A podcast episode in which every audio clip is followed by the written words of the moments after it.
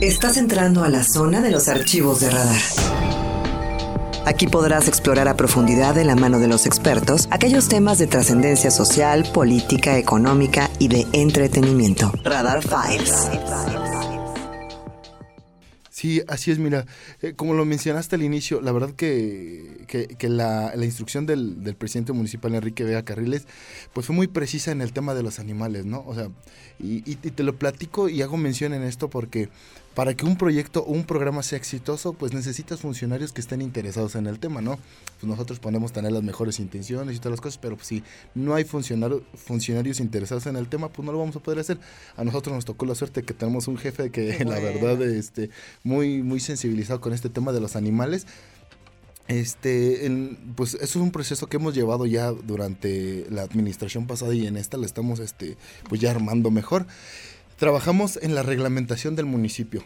Tuvimos que modificar un, reglamento que pues, ya era obsoleto con más de 10 años de antigüedad y en este lo metimos y lo trabajamos en conjunto con el de justicia cívica del, juzgado cívico municipal para que todas aquellas faltas administrativas eh, en cuanto a maltrato y, crueldad animal en el municipio las castiguemos a través del, juez cívico con sanciones económicas que van desde los este, 6.500 pesos hasta los 65.000 pesos. Eh, todo esto es un servicio integral porque estamos eh, pues trabajando en, el área de control animal, que, que es algo que nos aqueja mucho por lo de los perritos de la calle, pero también nos estamos yendo por el lado de la educación, de la conciencia. Y eh, es ahí donde vamos a estos programas que tú mencionas, que es lo de la capacitación para, para el personal que, que labora en el municipio, la información para la gente para saber qué es lo correcto, qué es lo que tenemos que hacer.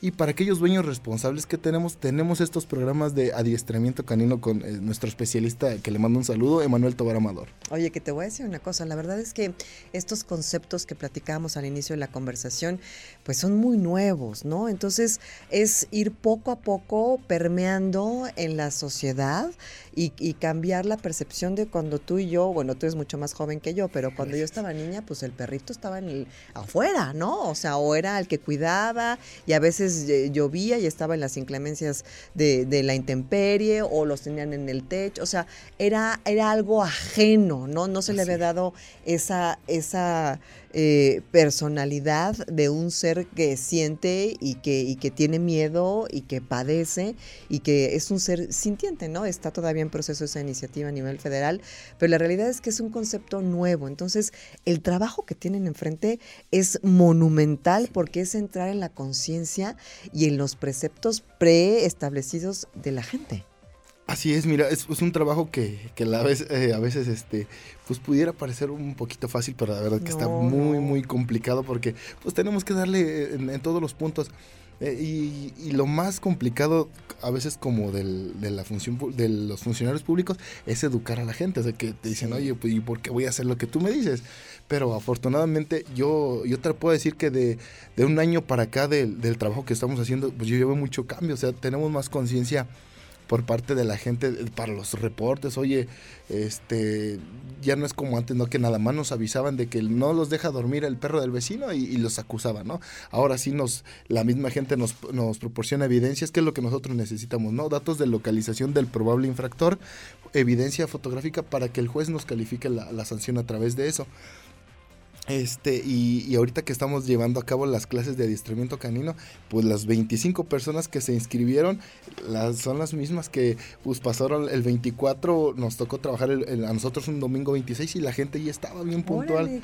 Entonces la verdad que estamos muy contentos y, se ve reflejado ese trabajo, ¿no? Lo repito, es, es pesado pero y difícil, pero la verdad que es muy satisfactorio.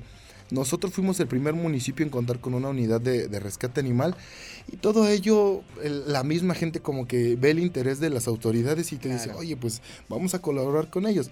Eh, me tocó, porque pues este, sí estamos en administrativo, pero también en el operativo.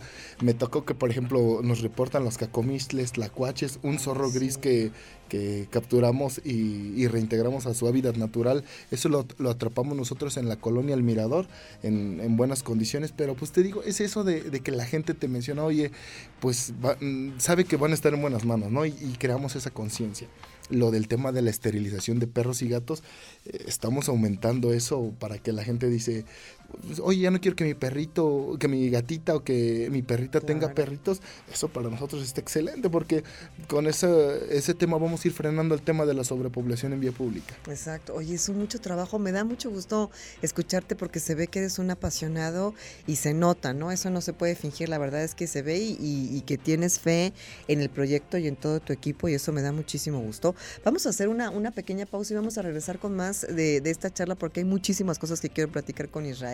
Si tienes preguntas, comentarios, quieres saber algo un poco más del trabajo que están haciendo en el, pues, municipio del Marqués, 442-592-1075. Hacemos la pausa, regresamos.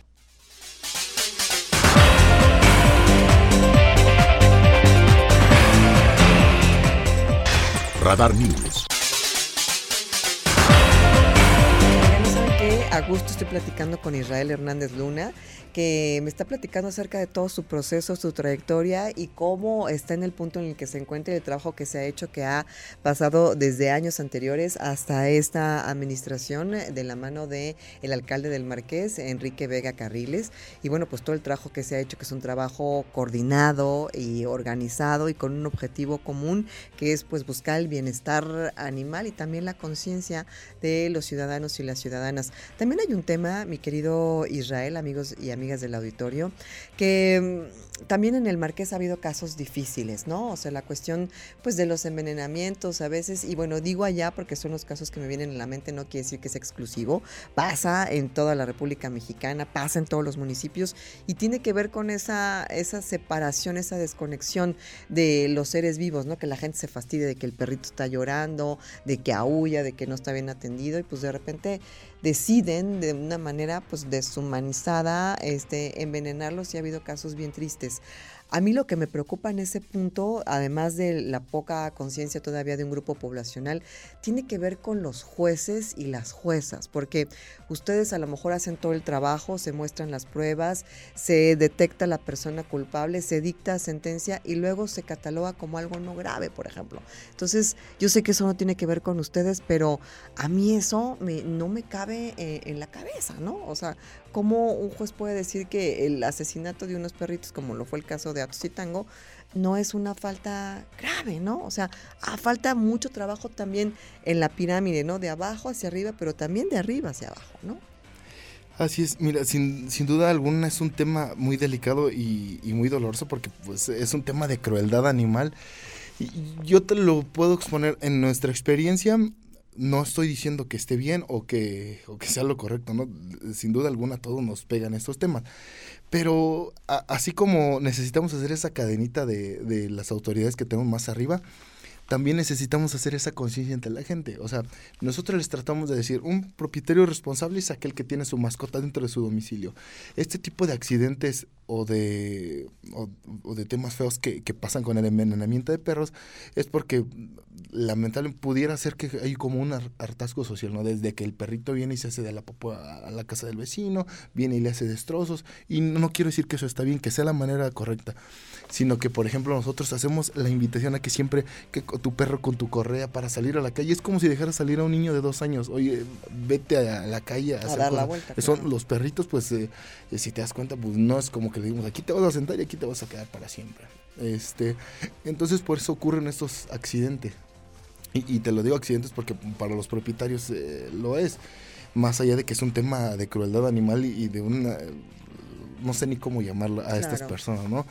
Nosotros este, llevamos un proceso eh, en conjunto con, la fiscalía, la verdad que nos dieron, nos brindaron todo el apoyo, este, tuvimos lo, de la necropsia de los, de los ejemplares que llevamos, nos hicieron pruebas toxicológicas de los este de los fragmentos de carne que recuperamos, los llevaron al Estado de México, o sea, la verdad, no quiero dejar de lado el trabajo de ellos, la verdad, los investigadores, la, la fiscal, nos en todo momento estuvieron, oye, Isra, este, estamos trabajando en esto, si tienes más testimonios, este, apóyanos este, con las cámaras de videovigilancia del C4, pero pues es, es como todo, ¿no? Es un proceso un poco complicado, pero yo estoy contento porque perdón que sea muy repetitivo con esto, pero de un tiempo para acá, o sea, a comparación de dos años que yo me paraba en la fiscalía y me decían, este, eh, lo, revisamos, ¿no?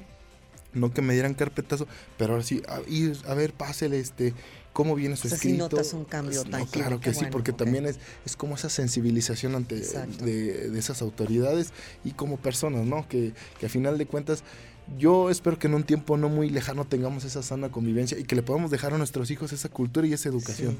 porque va más allá de, del núcleo familiar. O sea, una, un, una persona que, un niño que, que vive que, este, donde hay maltrato, pues este, ¿qué te puedes esperar con las demás personas, no? Y con los animales. Y con los animales. Y como lo dijo al inicio, nosotros porque crecimos este, así no quiere decir que todo el tiempo se, se, va a hacer así.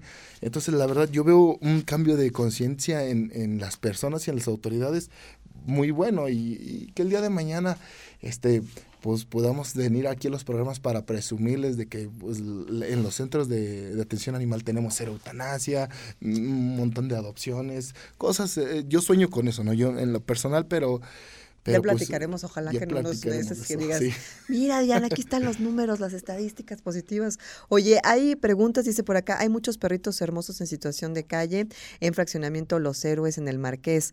Cuando van los de la perrera o el camp, solo se los llevan y tengo la duda si los acomodan o cuánto tiempo les dan para que los adopten. Ese es un, un tema bien importante. O sea, yo, y, tenemos que hablar con la, con la realidad, ¿no? No se trata de que nos vean a nosotros y, y la solución de que, de que te lleven a, acumulando perros en un refugio no, es la solución. Yo tengo perros en nuestro, bueno, nosotros tenemos un centro eh, integral, que, que, es control animal, este, medicina preventiva, rescate y el área de adopciones. Hay perros que tienen más de dos años y medio ahí, o sea y, pues tampoco no es vida para ellos, ¿no? Estar ahí como en un refugio. Nosotros les damos las atenciones, conviven, salen a convivir con los demás perros, pero pues imagínate estar acumulando perros, perros así. Si la gente este, va y adopta 10 perros, nosotros tenemos espacio para esos 10 perros que vamos a recoger de la calle. Y si no, de lo contrario, pues no se va a poder, porque no hay Claro. capacidad económica o poder humano que te pueda solventar o que le pueda dar una vida digna en un refugio a un perro. Lo que necesitamos eh, son más, obviamente, más adoptantes y gente con más conciencia este, para no aventar a los perros a, la vida. Sí, o sea, esterilizar, no abandonar y adoptar, ¿no? Que sería como el proceso. Por acá dice, ¿a qué número se reportan la violencia contra los animales? Nosotros tenemos el, en el municipio del Marqués el 4422-388400 en la extensión 2111 y 2112. En el C4 el personal ya está capacitado y preparado para recibir denuncias de maltrato y crueldad animal en el 911 las 24 horas del día. Eh, los radiooperadores este pues ya saben el proceso de cómo tomar la denuncia, cómo levantarla y, en qué momento turnarnos. Si es un tema de emergencia, vamos y lo atendemos inmediatamente. En el tema de la esterilización, por acá nos dicen eh, en el Marqués, los que van a esterilizar no quieren esterilizar a los perros de talla grande, solamente esterilizan a los perros de talla chica. Eh, ¿Esto es cierto? No, o sea, bueno, nosotros esterilizamos a, todos los perros y, y, gatos, ¿no? Aquí yo creo que la más bien el comentario es, nosotros hacemos como campañas de esterilización a bajo costo a perros menores a 25 kilos. Ah, y, eh, Entonces es ahí donde se confunde, pero el, el servicio es para todos. Para todos. De hecho, nuestros costos pues este a un servicio particular pues es menos del 50% de lo que estamos cobrando. No, no, no cubrimos ni los insumos, se tiene que hacer esa cuota de recuperación. Las campañas de esterilización se hacen 72 eh, pesos en macho y 140 pesos en hembra. O sea, es un, no, tiene nada que ver con lo que te cobra un veterinario. Y, y eso lo cobramos este a menores a 25 kilos. Ya más de 25 kilos, pues, este, pues ya se tiene un costo aproximado de 850 pesos. Oye, ¿dónde se puede conocer a los perritos que están y gatitos que están en adopción? ¿Cómo podemos tener acceso? ¿Hay que ir? ¿Hay una página? ¿Cómo podemos saber quién está buscando un hogar? Eh, tenemos de todo. O sea, este, tenemos una página en el portal eh, www.pedigriadoptame.com. Es donde puedes conocer todos nuestros perros porque somos beneficiarios del, programa ah, Pedigrí Adoptame este, o pueden hacer la cita para visitar a nuestros perros y gatos. Antes de lo de la pandemia, la intención era esa, ¿no? Que las familias completas fueran y vieran y, crearan ese vínculo con el perro. Pero pues ahorita por estos temas lo reducimos un poquito, le damos el acceso a una o dos personas, pero de todos modos es muy padre y, la verdad que, que te va satisfecho, no es así como que vas y, y, recoges tu perro y hay que dejar documentación, hay que valorar, hay que pasar algunos filtros para que nosotros tengamos la certeza que va a estar mucho mejor de donde lo sacamos, porque batallamos mucho para dejarlos al 100 y este y nos tenemos que cerciorar de que es una, una, buena familia para dejarlo en buenas manos. Oye, me da muchísimo gusto platicar contigo. La verdad es que el tiempo es eh, se agota, es verdugo, pero vamos a estar en constante comunicación. Me encantaría que vinieran y que nos fueran platicando de todos los programas que están haciendo, de todos los proyectos que tienen en puerta. Hay muchas cosas bien interesantes que todavía van a estar realizando y, seguir en línea, ¿no? Que me platiques, oye Diana, traemos esto. Por supuesto que los micrófonos son tuyos, mi querido Israel. Un gusto, un placer conocerte. Te felicito por el trabajo que tú y tu equipo están haciendo y bueno, pues ojalá que se replique en los demás municipios. ¿eh? Esta es tu casa.